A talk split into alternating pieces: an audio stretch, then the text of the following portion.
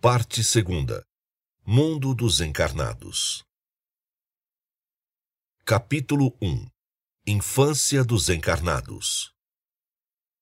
Infância, Educação na Infância, Evangelização na Infância.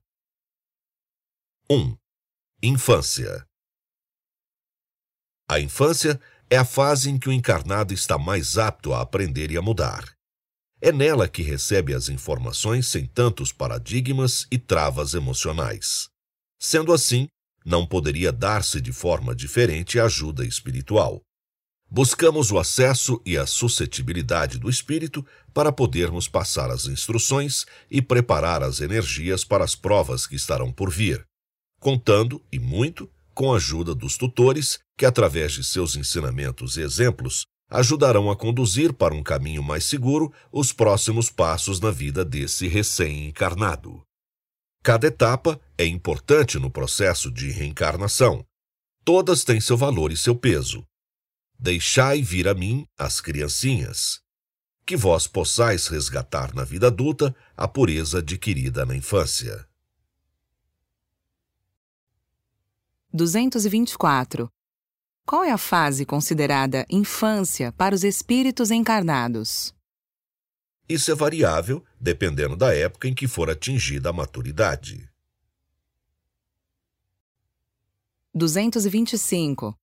A infância será extinta de acordo com nossa evolução? Sim, mas a essência que ela traz, não. Todos os estágios vivenciados hoje possuem sua própria utilidade. 226. A evolução do planeta antecipará a maturidade da criança? Sim, a maturidade é mais precoce conforme o estágio evolutivo do espírito. Nota: Todos nós estamos vinculados à evolução coletiva. Portanto, conforme o planeta evolui, nós também evoluímos por consequência. Dessa forma, a antecipação da maturidade é natural e inevitável. À medida que os conceitos morais e intelectuais atingem patamares maiores, existe um amadurecimento precoce, que permite o encurtamento da infância e o desenvolvimento do espírito de modo mais veloz. Logo, quanto mais evoluído for o planeta, mais precoce será o amadurecimento. 227. Existe infância em outros planetas? Sim, e de diversas formas. Cada um possui infância de acordo com sua evolução, ou seja, quanto mais evoluído o planeta, mais precoce será a maturidade da criança. 228. Na infância, possuímos consciência suficiente para discernir o certo do errado? Depende do estágio em que estiverem como espírito. Algumas crianças aprendem a discernir antes, e outras depois. Não há uma regra. Existe uma idade em que as crianças já conseguem discernir o certo do errado? Não podemos generalizar. Todo e qualquer amadurecimento espiritual necessariamente passa pela fase da maturação física, e esta ocorre no tempo adequado para cada indivíduo, variando de acordo com a utilidade. O benefício virá por meio de diversos fatores, e o intento será sempre preparar esse espírito para sua ascensão e para que possa enfrentar suas provas e expiações de forma mais objetiva e dinâmica.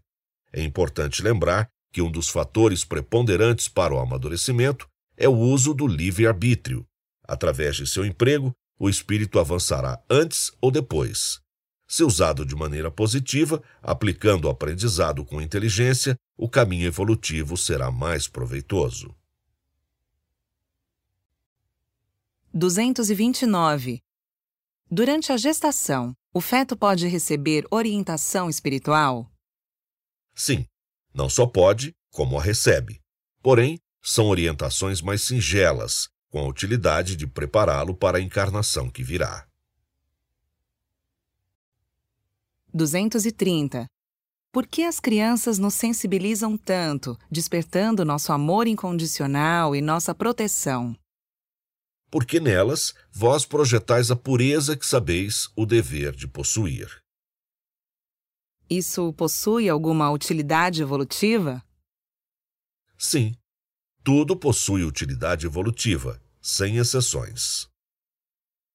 Nota: Passam as crianças por uma fragilidade momentânea e possuindo ainda delicadeza nos traços e dependência dos tutores para sua sobrevivência física, o amor irá despertar-se de forma espontânea e natural. 231. Podemos afirmar que, nos dias atuais e mais adiante, haverá reencarnações em massa de espíritos mais evoluídos, mais comprometidos com causas ambientais, menos agressivos, mais verdadeiros e autênticos. A quantidade de espíritos a reencarnarem com essas características dar-se-á na proporção do esforço individual e coletivo. É natural que no futuro os que reencarnarem sejam mais evoluídos, afinal, a evolução é irreversível e com ela virão valores mais depurados. 2. Educação na infância. 232. Podem os espíritos ajudarem na formação do caráter de uma criança que sabemos é moldado de acordo com a criação dos pais? Sim, se houver o livre-arbítrio dos pais para buscarem a instrução e a colocarem em prática, o auxílio será mais eficaz. Como os espíritos auxiliam? De diversas formas. Ainda assim, para que a ajuda seja merecida, é necessário que o lar e as pessoas que cercam a criança estejam em boas vibrações. São quase infinitas as formas de exemplificar a sublime faculdade de amar. Todavia, uma das mais notórias é o auxílio às crianças. Quando auxiliamos alguém, estamos abrindo mão do nosso egoísmo e contribuindo na constituição e evolução de outrem. Portanto, Deus está presente. Quando se trata de crianças, então o amor é mais acentuado. Vinde a mim as criancinhas. Instruir uma criança é uma responsabilidade enorme, porém, sempre amparada por espíritos superiores. Dentre os variados meios de instruí-la, o que importa não é o nível intelectual ou monetário, mas sim a depuração da intenção. É através da criança que o amor se molda em diversas formas e direciona o crescimento do próximo. O amor não é apenas uma forma de ajudar, é a principal, e por meio dele são produzidas muitas outras. Nós, da espiritualidade, podemos auxiliar diretamente quando os pais ou tutores não contribuem. Isso ajuda a criança, mas não tira a responsabilidade desses pais, que responderão por sua ausência na formação de seus tutorados. Podemos contribuir com intuições, através da mediunidade que todos possuímos. É um trabalho constante e puro, pois não há interferência do encarnado na intuição. Porém, no que fazer com ela, há. Podemos também contribuir no lar, para que a vibração esteja propícia ao desenvolvimento daquela criança, dentre outras formas. Contudo, todas são viabilizadas apenas pela capacidade de amar. 233. É necessária a interferência dos pais no livre-arbítrio dos filhos? Interferência em forma de instrução. O amor gera cuidados. Portanto, é absolutamente normal os tutores interferirem para educar e precaver seus filhos das intempéries da encarnação, desde que o façam de modo bem intencionado e instrutivo. Os espíritos que são vossos filhos vêm coabitar convosco para que os ajudeis a vencer seus vícios e imperfeições, e os instruais para os deveres que a vida lhes reservou. Simultaneamente em vós, pais ou tutores, são buriladas outras máculas, preparando-vos para um novo patamar evolutivo. Que toda interferência venha para somar e agregar, e não para destruir. 234. Qual é a melhor forma de preparação para a educação dos filhos? Só podemos oferecer aquilo que possuímos. Tudo se inicia na reforma íntima dos pais e, consequentemente, nos exemplos que deixarão para cada um de seus filhos. Nota: É muito grande a responsabilidade dos tutores na educação dos filhos, conforme esclarece a questão 208 em O Livro dos Espíritos. A melhor forma sempre será o exemplo. A lei divina dá ao espírito a oportunidade do renascimento junto aos seres que têm condições de ajudá-lo a realizar seu aprimoramento. Portanto, os pais cumprem o papel de protegê-lo em sua fragilidade nos primeiros anos e de despertar sua consciência para o bem. 235. Qual é a obrigação das escolas em relação à educação moral de nossas crianças? A moral escolar é um reflexo da humana, portanto, a obrigação de melhorá-la é de todos vós. Conforme fordes evoluindo moralmente, tereis escolas mais evoluídas. Nota: A escola tem o papel de instruir, em reflexo às condições de evolução moral da sociedade em que ela está inserida. Cabe aos tutores promoverem a educação uma base sólida para seus filhos, que assim sempre saberão o caminho correto, tendo condições para discernir entre o certo e o errado. Cabe às escolas promoverem um desenvolvimento intelectual e também moral, levando os alunos a novas percepções. Contudo, o trabalho é mais eficaz quando em conjunto com os familiares, pois essa união fortalece o poder de assimilação da criança. 236. Quão grande é a interferência psicológica que a educação pode ocasionar no futuro de uma criança? Muito grande. A educação faz parte da construção do caráter e dos valores de um indivíduo. A educação é o maior molde que existe. Por meio dela, podemos direcionar nossas crianças para o caminho do bem. É necessário que essa educação venha tanto da escola, instrução, quanto do lar, valores, para que esses seres aprendam a discernir o certo do errado de forma mais precoce, facilitando assim a boa utilização de seu livre-arbítrio. Deus permite que possamos nos aprimorar com o passar dos anos e experiências vividas. A responsabilidade em tutorar é tão grande quanto a responsabilidade em acolher a tutoria. Que vós sejais o exemplo daquilo que pregais para que vossos filhos sejam o reflexo do vosso espelho. 237. Como filtrar as informações que chegam até as crianças?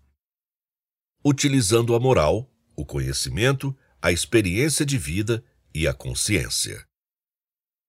Nota: A infância é um período propício para a assimilação de valores e informações. É de nossa responsabilidade, como pais educadores, aproveitarmos desse período para orientar e construir um mundo melhor.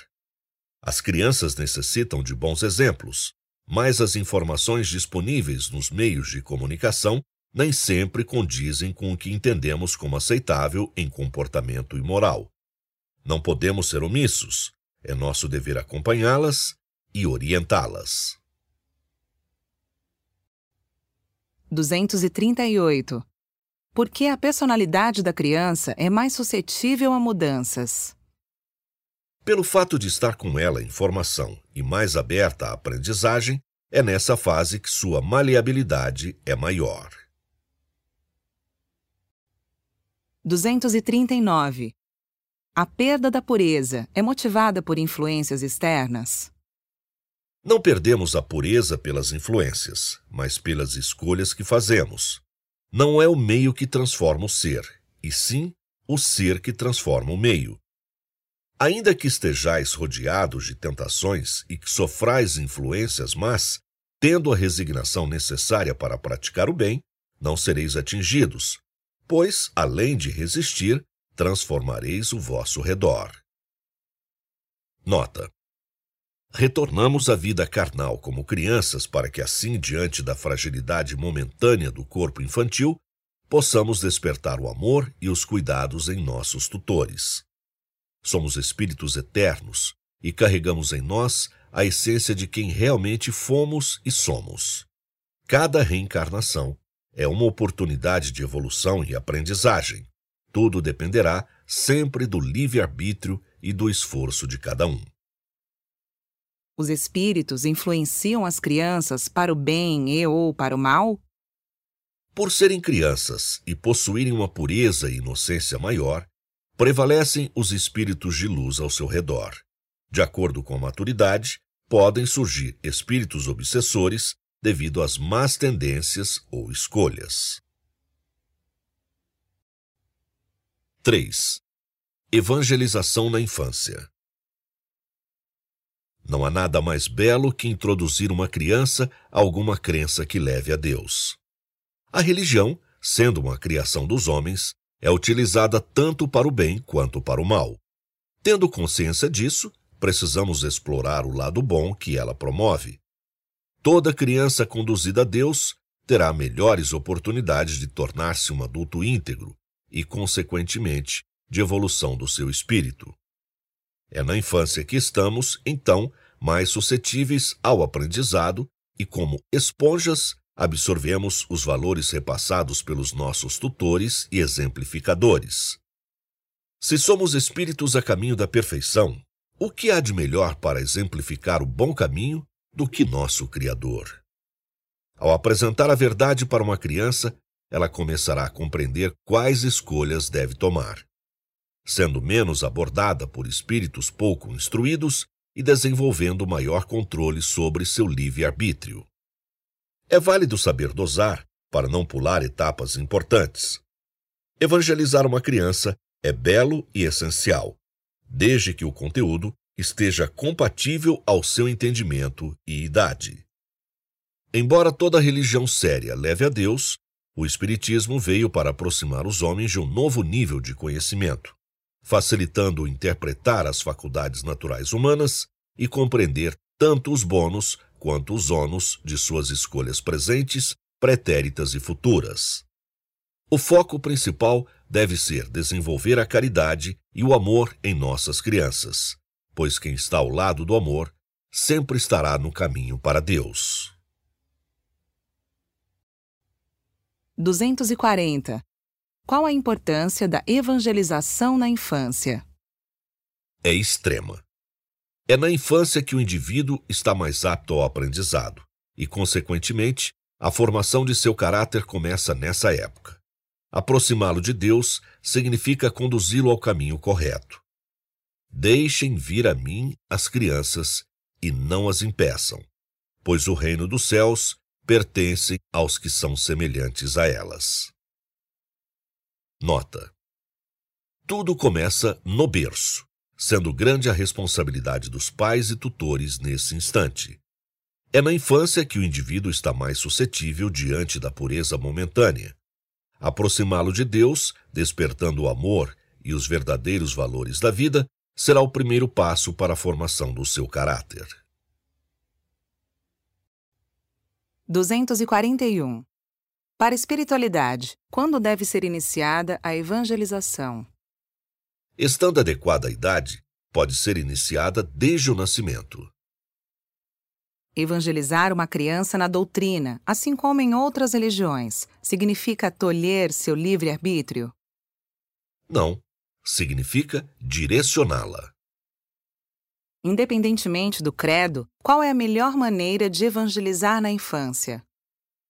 Baseando-se nas leis de Deus, instruindo as crianças sobre a imortalidade da alma e criando a fé raciocinada, através do exemplo. 242. Qual é a melhor forma de difundir o Espiritismo entre o público jovem? Todos os meios atuais de comunicação sempre serão bem-vindos para a propagação da doutrina. Em contrapartida, é necessário filtrar o mau conteúdo, pois todo o potencial para o bem também pode ser utilizado para o mal.